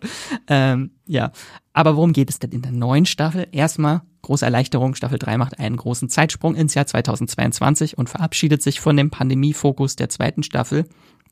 Aber für das Team des Senders UBA steht natürlich schon die nächste Krise bevor, denn der Tech-Milliardär Paul Marks, der wird gespielt von John Hamm, im Prinzip Elon Musk, nur in netter, ähm, der plant, das traditionsreiche Medienunternehmen kaufen zu wollen. Und äh, für die Moderatorinnen Alex Levy, das ist Jennifer Anderson und Bradley Jackson, äh, gespielt von Reese Witherspoon, läuft aber erstmal alles bestens. Äh, nach dem Beitrag über ihre Covid-Erkrankung ist Alex wieder das Aushängeschild äh, des Senders und verhalf dem Streamingdienst UBA Plus mit ihrer eigenen Sendung zum Erfolg. Bradley ist ebenfalls als Journalistin hoch angesehen. Im Trailer sieht man das schon, äh, dass sie zur Moderatorin der Abendnachrichten aufsteigt. Doch hinter den Kulissen des äh, Senders läuft natürlich nicht alles so perfekt, wie es scheint. Äh, wie so viele Medienunternehmen derzeit auch in der Realität steckt UBA in einer finanziellen Krise, äh, wo der im Raum stehende Verkauf äh, natürlich so ein Rettungsschirm sein kann. Und der bringt auch das Machtgefüge natürlich hinter den Kulissen ordentlich durcheinander. Und mittendrin wieder der geniale Manipulator und Sendechef äh, Corey Ellison, gespielt von Billy Crudup. Äh, ganz, ganz tolle Figur. Ach, ich liebe ihn. Und äh, dann sieht man auch im Trailer, erschüttert noch ein Cyberangriff den gesamten Sender und der Hack bringt zahlreiche Geheimnisse und Kontroversen ans Licht. Und mich sofort ein bisschen an den Sony-Hack erinnert. Ja, ja, also es ist viel so aus der, aus der Realität mit, glaube ich, mit aufgenommen worden, aber ich finde es super. Ich habe mir den Trailer angeguckt, mir die Hände gerieben, dachte, das wird eine Schlammschlacht. This super. Hack is nuclear. nuclear. Genau, hört sich auch ein bisschen an wie Succession Light, so mit diesem Dachte großen auch so. Deal, der Verkauf, der im Raum steht. Alexander Der, Skarsgård, der da reinkommt, um äh, aufzukaufen, groß, ja. genau. Äh, zehn Folgen sind das wöchentlich bis zum 8. November und zum Start gibt es sogar eine Doppelfolge, also könnt ihr gleich die doppelte Portion The Morning Show am 13.09. dann sehen. Und schöne Nachrichten, eine vierte Staffel ist auch schon bestellt. Ach, ein Glück. Ein Glück. Glück. ja. Damit machst du mich glücklich, Max. Freue ich mich sehr drauf. Und äh, das Witzige ist, äh, die nächste Serie passt ganz wunderbar auch zu The Morning Show, denn da gibt es sicherlich auch ein paar Verräter in The Morning Show. Ja, die nächste Serie startet am 13. September und heißt Die Verräter, ist aber bei RTL Plus zu sehen. Genau, die Verräter, vertraue niemandem, Ausrufezeichen. Typischer deutscher Titel. Es ist eine, also im Prinzip ist es das Gesellschaftsspiel Werwölfe, Aha, aber als Reality-Krimi-Show. okay. Klingt jetzt schon mega geil. Ähm, Im Original ist es ein holländisch Format, holländisches Format, äh, das auch schon zahlreiche Adaptionen hervorbrachte. Ich habe zwei davon gesehen, und zwar die US-Version, die von Alan Cumming äh, moderiert wurde, äh, und die britische Adaption, die heißen beide The Traitors. Und die letztere, die britische, hat mich völlig umgehauen. Neun von zehn, perfekt. Emotionaler Ritt. Äh, Und jetzt kommt die deutsche Adaption davon. Äh, Auf RTL Plus äh, geht das los mit einer Doppelfolge ab 13. September und danach gibt's immer wöchentlich eine im Stream. Und wenn ihr kein RTL Plus habt, könnt ihr es natürlich auch im TV gucken. Bei RTL läuft die Show dann ab dem 20.09. immer mittwochs zur Primetime um 20.15 Uhr. Insgesamt sind das sechs Folgen und ähm, zum Konzept vielleicht einmal. Also in dieser Version werden 16 Prominente von Moderatorin Sonja Zietlow, wer auch sonst, äh, auf ein Schloss in Frankreich eingeladen und dort werden drei von ihnen im Geheim zu Verrätern auserkoren. Und die anderen Spielenden sind sogenannte Loyale und die gesamte Gruppe muss von Folge zu Folge durch verschiedene Spiele Geld erspielen. Aber das ist natürlich nicht der Clou der Show, sondern jeden Abend versammeln sich alle Spielenden um eine Tafelrunde herum und müssen eine Person auswählen, die ihrer Meinung nach der Verräter unter ihnen ist. Und im schlimmsten Fall opfern sie eine unschuldige Person. Im besten Fall finden sie einen Verräter. Und im Anschluss treffen sich dann die überlebenden Verräter jede Nacht in einem Geheimraum, wo sie eine Person auswählen, die sie in Anführungszeichen töten. Das ist schon schon sehr wie Werwolf, finde ich. Ähm, und die zweite Adaption, die ich gesehen habe, hat mich das, äh, da hat mich das Konzept richtig begeistert, äh, weil die Verräter müssen natürlich nicht nur geschickt vorgehen und ihr Umfeld manipulieren, sodass der Verdacht immer nicht auf sie fällt, äh, aber das wird halt so ein richtiger Psychoterror mit, mit Verlauf, weil natürlich die freunden sich mit den anderen KandidatInnen an Ja. da, und müssen dann so ihre, ihre Freunde Lügen, hintergehen. Was das Zeug hält wahrscheinlich. Und da gibt's halt auch manche, die das richtig belastet, dieses ständige Lügen und die da wirklich drunter zerbrechen und das ist echt so krass teilweise gewesen, also in der britischen vor allem. Ähm, sehr emotional aufwühlend war das. Wenn du siehst, wie die Verräter wirklich langsam zerbrechen und sich dann auch noch untereinander hintergehen, weil sie nicht könnt mich mehr können. Das ist ganz, ganz fantastisch. Da bin ich sehr gespannt auf die deutsche Umset äh, Umsetzung. Habe auch ein paar Bedenken, weil es nur sechs Folgen sind. Also zum Beispiel das britische The Traitors waren zwölf Folgen und da baut sich das halt so langsam auf. Ich weiß nicht, ob die hier die Kandidatinnen überhaupt die Chance haben, so emotional selbst investiert zu sein, dass sie da drunter zerbrechen dr- können, die ganze Zeit lügen zu müssen. Äh, bin ich mal gespannt. Und was ich auch nicht so geil finde, was ich ein bisschen schade finde, ist, dass sie nur Promis nehmen in der deutschen Version. Also in der US-Adaption hat man das auch schon gemerkt, da, das war so ein Mix aus normalen Menschen, in Anführungszeichen, und Promis. Und die britische Serie war fast nur äh, mit Normalos äh, mhm. besetzt. Und das finde ich halt viel, viel äh, besser, weil du halt die Leute nicht vorher einschätzen kannst, wenn du die von nirgendwoher kennst. Mhm, mhm. ähm, und auch untereinander, die sich nicht einschätzen können, wenn die sagen, ja, ich habe dich doch in der Show gesehen, da hast du auch die ganze Zeit gelogen, deswegen bist du bestimmt ein Verräter. Ja, ja. Aber äh, da hast du zum Beispiel auch so eine knuffige Rentnerin, die alle ins Herz schließen und keiner opfern möchte, so hast du in der britischen Version. Das ist halt so, was, was das so emotional mitreißend dann macht, so, oh nein, wer hat die jetzt getötet? Ja, ja. Und, ja, ja. Aber ähm, das ist halt ein ganz anderer Vibe. Ich verstehe schon, warum man aber mit Prominenten vielleicht auch erstmal anfangen muss, um erstmal diesen Hook zu kriegen, in, in, in was sich ja wirklich spannend anhört als Konzept, erstmal, dass Leute einschalten. Und äh, selbst ich als äh, vehemente, also gerne Werwölfe vom Düsterwald spielende Person in meiner Freizeit äh, sag auch, wenn dann irgendwie jemand drin ist, den ich vielleicht schon mal gesehen habe, ist das schon spannend. Vielleicht so LOL nur als äh, Werwolf-Krimi-Format. Äh, ja. ja. Aber es ist so kein Whodunit. Also wir wissen von Anfang an, wer die Das, das habe ich mir schon gedacht, ja. damit man an, anders, anders mitfiebert. Ja. Damit du mal weißt, wen sie anlügen. Ah. wer gerade lügt. Ja. Die, ähm, die britische Serie zum Beispiel, kann man die im Vorab schon irgendwo streamen? Nee, leider, leider gerade nicht. Okay. Auch die US-Version gibt's auch noch nicht in Deutschland. Na gut, vielleicht dann danach, wenn, wenn das Erfolg hat. Mal schauen. Die Verräter bei RTL Plus oder im Fernsehen bei RTL. In den anderen Versionen war es übrigens ein schottisches Schloss. Und hier ist es jetzt ein, eins in Frankreich. Also die haben verschiedene Drehstandorte. Ja, ja. Ist nicht wie das Dschungelcamp, wo immer alle in dem gleichen Dschungelcamp sind. Okay, na, im schönen Schlösser kann man also auch noch kennenlernen. Ja. Sehr gut, sehr gut. Dann springen wir weiter zum 14. September. Da kommt eine britische Krimi-Dramaserie nach wahren Begebenheiten zu Paramount Plus und zwar The Gold. Gold ist immer gut, würde ich sagen. Gold kann man immer Serien drüber machen. Das sind sechs Folgen, die vom sogenannten Brinks Met Raub erzählen, der sich 1983 zugetragen hat. Das war einer der größten Überfälle der britischen Geschichte. Da wurden, äh, ich glaube, so 26 Millionen Pfund erbeutet in Goldbarren daher der Titel, Diamanten und Cash. Und äh, ja, der Diebstahl war dann erst der Anfang, dann ging es erst richtig los, diese Leute zu, zu jagen, die gleichzeitig natürlich schnell versuchen mussten, ihr Goldgewehr loszuwerden, um, um da an, an ihren Gewinn zu kommen. Also wurde dann teilweise eingeschmolzen, irgendwie neu verkauft, damit man bloß diese, diese heiße Ware äh, nicht mehr in der Hand hatte, wenn dann die Polizei vielleicht doch irgendwann aufschloss in diesem Wettrennen. Und ich hoffe mir davon einfach einen sehr spannenden Heist-Thriller, so ein bisschen veredelt durch äh, sehr, einen sehr stargespickten englischen Cast. Also so, ich glaube, da kennst du auch viele, die da mitspielen, Max. Äh, also zum Beispiel Hugh Bonneville, mhm. den kennt man natürlich aus äh, Paddington, Paddington oder aus, oder aus Downton Abbey als, als äh, Vater, als Patriarch. Dann äh, Jack Lowden, der jetzt in den letzten Jahren erst ein bisschen größer geworden ist. Den kennen sicherlich alle Fans von Slow Horses als, als Hauptfigur des jungen Agenten. Äh, Dominic Cooper, glaube ich, ist, ist jedem ein Begriff, zumindest wenn man ihn schon mal gesehen ja, hat. Preacher, hat Preacher mitgespielt oder im MCU den jungen Howard Stark. Oder Mama Mia. Oder, ja, danke. Keine Folge, in der ich nicht Mama Mia erwähne. Und äh, dann haben wir natürlich auch den, äh, für die Amis zumindest, britischen Bösewicht schlechthin dabei, äh, Sean Harris, äh, den, den rothaarigen Bösewicht, der gefühlt überall dann immer die, die, die Schergen spielt. Also soll nicht Beispiel. heißen, dass rothaarige Menschen Nein, alle böse das wollte ich damit nicht sagen. Es sollte nicht, das sollte sich nicht so anhören. Der hat zumindest, äh, zumindest im Mission Impossible gleich in zwei Filmen da auch äh, eine prägnante Rolle gespielt. Und äh, ja, das Ganze wurde geschöpft, diese Serie, von Neil Forsyth. Das ist ein britischer Filmemacher, der zum Beispiel für die Fahrerfluchtserie Guild bekannt ist, die zumindest vielleicht schon mal ein paar von euch gehört haben.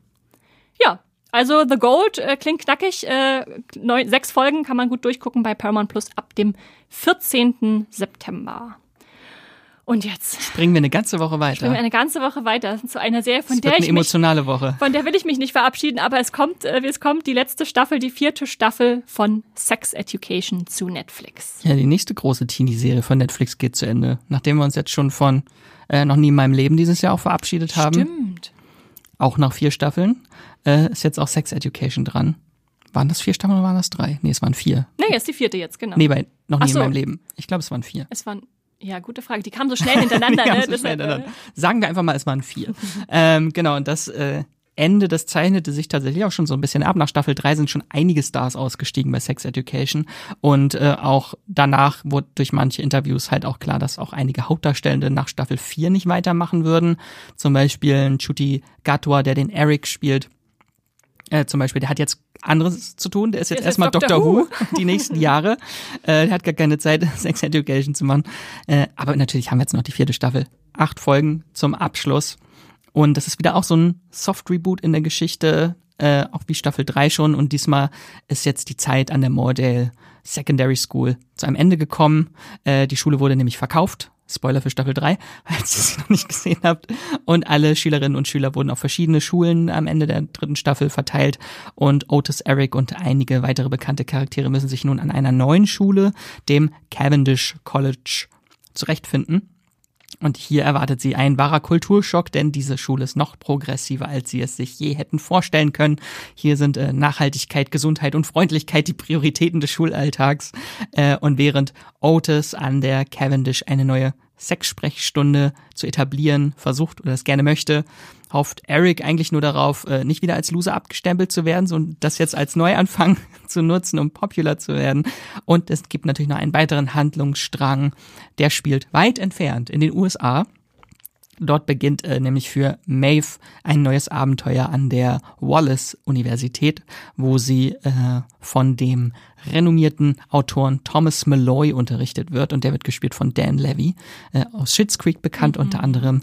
Ähm, genau, doch ihre groß, ihrer großen Liebe Otis fehlt sie natürlich äh, sehr. Und dass der nun kein Einzelkind mehr ist und auch nicht mehr der, vielleicht der, nicht mehr der einzige Therapeut an seiner Schule, das macht ihm natürlich noch zusätzlich zu schaffen ich werde die Serie auf jeden Fall sehr vermissen, wenn mhm. sie vorbei ist. Aber ich bin ehrlich gesagt auch ganz froh, dass sie anscheinend jetzt einen Abschluss versuchen zu finden, jetzt wenn sie schon in unterschiedlichen Schulen sind. Weil ich ja, ja. will nicht, dass das so in die Länge gezogen wird, künstlich wie andere Netflix-Serien. Elite. da haben sie ja wenigstens den Cast immer ausgetauscht, ja. aber hier lebt die Serie halt von dem Cast und irgendwann müssen die auch mal ihren Schulabschluss machen. Ja. Kann ich auf jeden Fall nur empfehlen, Sex Education. Wenn ihr es noch nicht gesehen habt, Ganz, ganz Jetzt toll. anfangen. Jetzt anfangen. Natürlich so anfangs ging es so ein bisschen um diese Sexproblemchen von Teenagern, aber sie ist einfach viel mehr als nur das, als Cringe-Humor. Also hat liebenswerte Figuren, witzigen Humor und nimmt halt diese ganzen Probleme der Jugendlichen, auch was Sexualität und Identität angeht, immer mit sehr viel Bedacht wird es behandelt. Mhm. Wie viele Folgen sind das in Staffel 4 mit dem Finale? Acht. Wieder acht, okay. Ja, das wird ein schwerer 21. September, glaube ich, aber was muss, das muss. Ich gehe weiter zum 22. September. Da sind wir schon wieder bei Apple TV Plus, weil die anscheinend echt viele gute Serien im September haben. Da konnten wir einfach nicht die Finger von lassen. Da startet Still Up bei Apple TV Plus, eine britische Comedy-Serie, auch mit acht Folgen. Und es geht um zwei Menschen, die nicht schlafen können. Immer noch wach. genau, wie der Titel schon sagt. Äh, die kommen sich dann per Telefon näher und äh, ja, haben beide so ihre persönlichen Probleme und können sich dann darüber austauschen. Also auf der einen Seite haben wir Lisa, die ist so ein bisschen, oder Lisa, wie man Englisch aussprechen muss, ist so ein bisschen impulsiv, freigeistige junge Frau, will Illustratorin werden, äh, stellt sich aber natürlich Fragen irgendwie zu ihrer Zukunft und hat eine Tochter und wie wird das mit ihr und das hält sie alles nachts wach, während ihr Mann ganz problemlos schlafen kann. Und auf der anderen Seite ist Danny, der ist äh, in sozialen Situationen eher überfordert und verlässt seine Wohnung eigentlich gar nicht mehr, ist aber ein sehr begabter Journalist und die zwei sind jetzt digital verbunden und tauschen sich aus über ihre Insomnia. Äh, dann im Trailer wird zum Beispiel schon mal, gibt es so ein paar lustige Szenen, wo äh, dann sich über eine neue Pille austauschen und äh, sie sagt, nee, nee, die funktioniert gar nicht, die macht nur das Kohl, alles nach Kohl schmeckt, außer Kohl. und äh, ja, über Dating-Apps, über Kühe, wie ob man Kühe umgehen muss, ob die einen angreifen. Alles, alles so eine äh, skurrilen Sachen tauschen sich aus und ähm, für mich sind vor allem auch die zwei HauptdarstellerInnen interessant, zwei britische Stars, die ich sehr mag. Lisa wird gespielt von Antonia Thomas, die kennt ihr vielleicht äh, aus der abgründigeren Superhelden-Serie Misfits äh, der britischen oder als Evie äh, in der ganz tollen äh, Comedy-Serie äh, äh, Love Sick, die ihr bei Netflix gucken könnt. Und äh, was mich auch beim Trailer gucken sehr irritiert hat, äh, sie hat äh, sehr viele Folgen in The Good Doctor mitgespielt, äh, als Dr. Claire Brown. Und da ist sie halt, ist eine amerikanische Serie und jetzt hat sie plötzlich sie mit ihrem britischen Akzent zu sehen, ah. weil ich das so drin hatte. Ich ja, kannte nur so ja. ihren amerikanischen Akzent aus The Good Doctor und dann jetzt plötzlich, oh, ja, ja. sie sieht aus wie Claire Brown, aber, aber sie, sie hört sich anders. nichts an. Okay, ja. okay, sie ist es aber, Antonia Thomas. Äh, und ihr gegenüber spielt äh, Craig Roberts, den ich auch sehr mag. Äh, der hat zum Beispiel in diesem super tollen Coming-of-Age-Film Submarine mitgespielt. Ähm, das war so, glaube ich, sein erster Durchbruch, aber war dann auch so ein Netflix-Drama Umweg nach Hause in der Rolle dieses gelähmten Jugendlichen, den Paul Rudd betreuen musste, wenn ich da noch dran erinnerst, zu sehen. Ähm, hat auch mit 32 Jahren äh, der junge Herr schon dreimal Regie geführt äh, und auch äh, nicht unbekannte Filme. Äh, zum Beispiel zuletzt Phantom of the Open mit Mark Rylance, äh, der hierzulande leider noch nicht so richtig ein Startdatum gefunden hat, aber ganz toller Film. Und äh, ja, deshalb will ich auch vor allem sehen, wie diese zwei miteinander interagieren und ich glaube, das könnte eine richtig schöne, knuffige, äh, feel good äh, werden, die ich nicht auslassen will. Genau. So eine Feierabendserie. Ja, genau, genau. es muss ja nicht alles immer äh, Explosionen und äh, entführte Kinder oder so sein. Apropos Explosion, ist jetzt die Übergleitung zur nächsten Serie. Bitte, ne? Max. Um, auch am 22. September startet The Continental From the World of John Wick bei Amazon Prime Video. Schöner Titel. Da haben wir, glaube ich, viel Geballer, Action. Alles, was man in einer fluffigen Feierabendserie nicht bekommt. ähm, die erste Staffel, äh, die erste Serie aus dem John Wick-Universum, äh, das nach vier Filmen mit Keanu Reeves, äh, bald auch mit dem Spin-off-Film Ballerina ausgebaut wird. Das wird jetzt ein großes Franchise und jetzt haben wir eine Prequel-Serie mit drei spielfilmlangen Folgen, die wöchentlich veröffentlicht werden. Und wie der Titel schon verrät, geht es hier um das Auftragskiller-Hotel Continental, ein neutraler Boden für die gefährlichsten Verbrecher der Welt, ähm, wovon weltweit auch mehrere existieren von diesen Hotels. Und hier geht es aber um das New Yorker Continental und erzählt wird die Vorgeschichte, wie Winston Scott zu dessen Hotelmanager wurde. In den Film wurde er noch von Ian McShane verkörpert und jetzt lernen wir den ihn als jüngeren Mann in den 1970er Jahren kennen, wobei er dann von Colin Woodle gespielt wird. Ähm, den kennt man unter anderem, war in der ersten Staffel von The Flight Attendant mit dabei als Love Interest in Anführungszeichen für Kelly Kugo. In der Purge-Serie hat er mitgespielt und die Hauptrolle in Unknown User Dark Web hatte er in diesem kleinen Horrorfilm. Ähm, aber das ist jetzt, glaube ich, schon so seine größte Rolle. Ähm, Genau, und die Serie äh, handelt halt von ihm in den 70ern, wo er zuerst ein Geschäftsmann in London ist, aber er wird bald von seiner verdrängten Vergangenheit eingeholt und in die Welt des Continentals hineingezogen. Und das wird von einem Unterweltboss namens Cormac geleitet, der wird gespielt von Mel Gibson. Mhm. Belassen wir jetzt einmal bei, einmal bei der Namensnennung einfach nur. Ähm, und der hat eine Vorgeschichte mit Winston und dessen Bruder Frankie. Genau, und nachdem Frankie dem Boss etwas Wertvolles gestohlen hat, beauftragt ihn, äh, beauftragt dieser Winston damit, seinen Bruder aufzuspüren. Also er muss zurück nach New York, um seinen eigenen Bruder zu finden. Genau, aber Winston wendet sich dann schließlich gegen Cormac und setzt sich zum Ziel, das Continental selbst an sich zu reißen. Aus Gründen, die der Trailer noch nicht verrät. Aber es ist die Welt von John Wick. Man könnte denken, es geht vielleicht um Rache und der Bruder stirbt. Wer weiß es schon. Kommen vielleicht Tiere vor? Auf jeden Fall entfacht ein grausamer Krieg äh, in New York und es gibt ganz viele crazy Auftragskiller. Ich hoffe, wir sehen viele unterschiedliche Gruppierungen noch von der New Yorker Unterwelt. Äh, bin sehr gespannt. Ja. Ob das Ganze auch ohne Keanu Reeves funktioniert, dieses Franchise? Das ist so ein bisschen die große Frage, ne? Also ich, ich habe den vierten Film jetzt geliebt, der jetzt im Kino kam Anfang des Jahres, äh, aber so ohne Keanu Reeves, also da müssen sie wirklich schon auch wirklich die Action raushauen, die sie in den Filmen haben, damit es dann mithalten kann, glaube ich. Na, mal schauen. Wir werden es rausfinden am 22. September. Da startet das Ganze bei Amazon. The Continental. Und am 29. September springen wir in die ZDF-Mediathek, damit ihr auch noch was gratis schauen könnt, wenn ihr nicht so viele Streamingdienste habt. Äh, das fand ich ganz spannend als Titel. Es nennt sich Aufgestaut. Wie meine Serie. Watchlist. Genau, wie eure Watchlist und Max auch. Äh, und es gibt noch keine Bilder und kein Videomaterial. Und trotzdem wollte ich dieses hier mit reinnehmen, weil die Inhaltsbeschreibung allein schon so interessant klang von dieser Serie. Und weil es sich so brandaktuell anfühlt, weil da Situationen, die sich da so abspielen, schon in den Nachrichten häufiger mal zu sehen sind. Es geht nämlich darum, dass sich ein paar Klimaaktivisten in einem heißen Sommer auf der Straße festkleben und dann wird der ganze Verkehr komplett lahmgelebt auf besagt, lahmgelegt auf besagter Straße. Also Stau, Chaos sind die Folge und die Serie beleuchtet dann in mehreren Episoden das Schicksal so von Einzelnen innerhalb dieser Situation. Innerhalb des Staus. Genau, genau. Also auch unterschiedliche Perspektiven natürlich von den Beteiligten, von denen, die sich festgeklebt haben, nehme ich mal an, aber auch von Leuten, die halt da stehen und vielleicht irgendwo dringend dringend hin müssen oder so.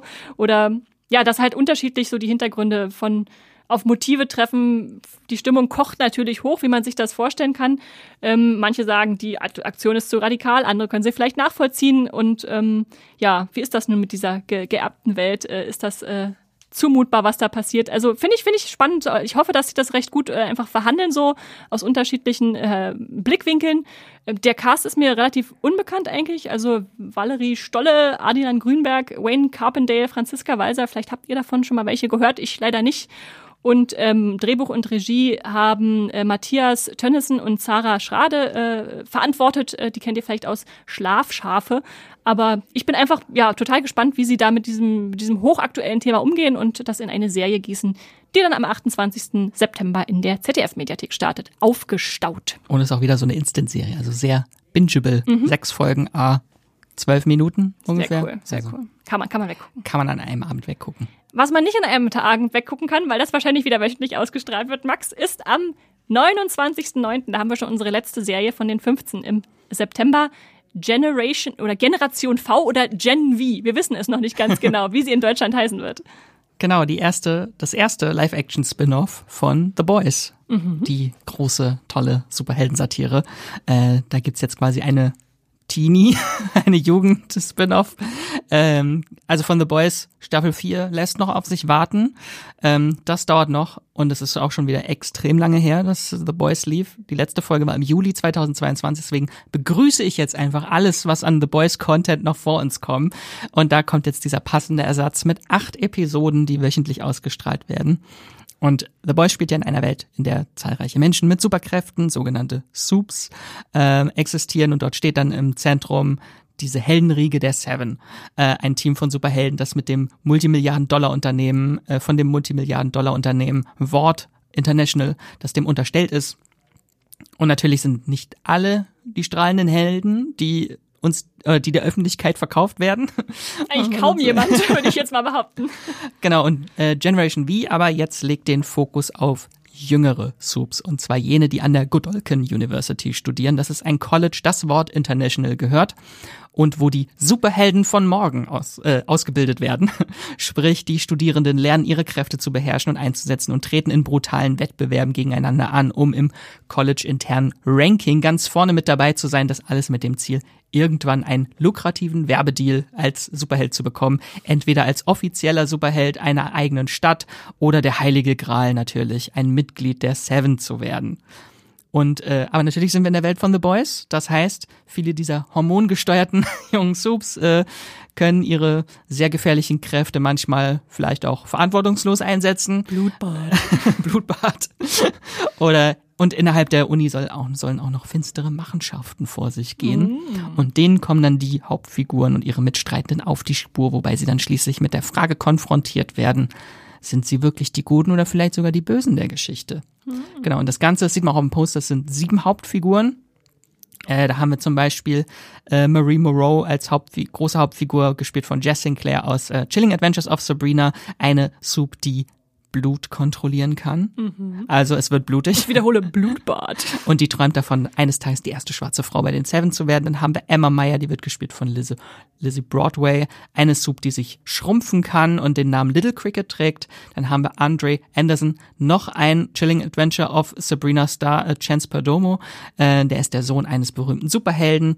Dann haben wir noch eine andere Soup namens Kate, die Menschen durch eine simple Berührung manipulieren kann. Und sie ist natürlich die Queen Bee auf dem Campus. Mhm. Und äh, Patrick Schwarzenegger spielt noch mit. Ja. Als äh, Luke Riordan, beziehungsweise Golden Boy ist sein Superheldenname. Er ist der Vorzeigestudent mit der Fähigkeit, sich selbst in Brand setzen zu können. Und er wird jetzt schon als zukünftiges Mitglied der Seven gehandelt. Und was ich auch sehr, sehr interessant finde, es gibt einen Sub, der heißt äh, Jordan Lee, ähm, welcher nach Belieben das Geschlecht wechseln kann und damit zwei grundverschiedene Formen mit unterschiedlichen Kräften annehmen kann. Hm. Auch sehr interessant. Und es gibt noch Sam, einen unverwundbaren und liebenswerten Sub mit sehr starken psychischen Problemen, der an schweren Halluzinationen leidet und nicht weiß, was ist real und was ist nicht real. Und das sieht man im Trailer schon, dass er, glaube ich, auch einmal denkt, dass eine Realität mit Muppet-Figuren komplett um ihn herum ist. Vielleicht hat es damit zu tun, ich habe es nur im Trailer ja, gesehen, da ja. gibt's Muppet-Figuren. Es, es klingt großartig. Allein schon einfach diese Charaktere, die musst du mir jetzt nur noch in so eine Schüssel werfen und sagen, da schalte ich ein. Ja, sehr interessant. Freue ich mich schon richtig drauf. Genau, da müsst ihr aber leider noch bis zum 28.09. warten, da startet das, äh, Verzeihung, 29.09. warten, das startet dann bei Amazon Prime am Ende des Monats. Mhm. Ja, und damit sind wir durch und sagen natürlich wie immer Danke, dass ihr zugehört habt und äh, vielleicht auch bis zum Ende durchgehalten habt und jetzt vielleicht äh, wisst, was ihr gucken wollt im September, vielleicht auch nicht. Äh, lasst uns das gerne wissen. Macht es zum Beispiel wie bei unserer Fanpost von einem lieben Zuhörer, nämlich Michael. Der hat uns Folgendes geschrieben. Hallo Moviepilot. Zuerst, ich liebe eure monatliche Vorschauen, meist mit Esther und Max. Ah. Mm. Aber auch die Folge mit Andrea und Hendrik zum Thema deutsches TV äh, ist langweilig, war sehr interessant. Stimme voll Hendrik zu äh, und gehe noch weiter. Deutschland hat doch mit Abstand das beste TV-Programm der Welt. Wobei für mich das Beste bedeutet die größte Auswahl. Vom größten Mi Sternchen, Sternchen, ich finde es süß, dass du Mist äh, äh, zensierst, äh, auf den privaten Sendern über News-Sender und Sport bis zu Qualitätsfernsehen bei Arte Dreisat und den öffentlich-rechtlichen. Ist doch für jeden was dabei. Smiley. und hier noch mein Geheimtipp. In der ZDF-Mediathek Hellraisers britisch humorvoll geht um chaotische Middle-Ager-Mutti mit kurzen Folgen. Leider läuft die Serie ziemlich unter dem Radar. Mich würde eure Meinung dazu interessieren. Viele Grüße, Michael. Viele Grüße zurück. Ich habe leider keine Meinung zu Hellraisers. Ich habe tatsächlich, ich habe tatsächlich eine statistische Erhebung, Michael, vorgenommen in der Redaktion, gefragt, wer es gesehen hat und leider niemand von uns hat es äh, geguckt. Klingt aber wirklich sehr charmant mit äh, sechs Folgen, 22 Minuten Episoden. Äh, Staffel 2 ist wohl auch schon bestellt. Einfach so Comedy-Serie, die israelische Sitcom neu adaptiert, die damals Little Mom hieß. So Höhen und Tiefen von drei Frauen aus Hall, daher auch der Titel Hellraisers, an Hellraisers natürlich angelehnt. Äh, Schauspielerin Toni, ihre Schwester Paula und äh, die Freundin äh, Rana. Äh, du schreibst, das ist in der ZDF-Mediathek. Äh, das war tatsächlich bis vor kurzem so, aber am 27. August ist da wahrscheinlich alles verschwunden. Das heißt, wir können es gerade auch nicht nachholen, um das äh, zu prüfen, ob das äh, wirklich ganz toll ist. Aber wir vertrauen da einfach deiner Empfehlung und halten die Augen danach offen. Ähm, danke auf jeden Fall für die Empfehlung, Michael. Und äh, vielleicht stoßen ja so noch ein paar Leute da drauf. Ja, das wäre doch schön. Ja, macht sie Michael, schreibt uns Mails, wir freuen uns immer gern über Feedback, Streaming-Tipps, Themenwünsche, liebe Worte, äh, was auch immer an podcast.moviepilot.de oder ihr traut euch sogar eine Sprachnachricht aufzunehmen, das wäre natürlich auch schön. Ähm, und auf Twitter findet ihr uns natürlich auch unter Streamgestueber oder unter Moviepilot, äh, genauso wie auf Instagram. Ähm, ansonsten freuen wir uns über Abonnements, Sternebewertungen, äh, ja, egal was ihr hört, ob Apple Podcast, Podcast Addict, äh, Spotify, ähm, Lasst uns einfach wissen, dass, dass ihr eure Ohren uns schenkt. Das freut uns immer sehr. Und Max, wo kann man dich lesen? Auch beim Moviepilot mhm. oder Twitter und Instagram unter Wieselmax oder Max Wieseler findet man mich und beim Moviepilot. Bestimmt sind jetzt die ein oder anderen One Piece Artikel demnächst dabei. Das glaube ich auch. Das ist jetzt die Woche, die gerade ansteht. Und mich könnt ihr natürlich auch bei Moviepilot finden. Äh, da werde ich wahrscheinlich jetzt demnächst viel zu Das Rad der Zeit machen, nachdem ich da jetzt schon Einblicke erhalten durfte. Und ihr könnt natürlich jetzt schon die ganzen tollen Explainer nochmal lesen, um euch auf Staffel 2 vorzubereiten. Von, von vor zwei Jahren. genau. Ja, danke fürs Zuhören. Äh, habt einen guten Serien-September und streamt was Schönes. Tschüss.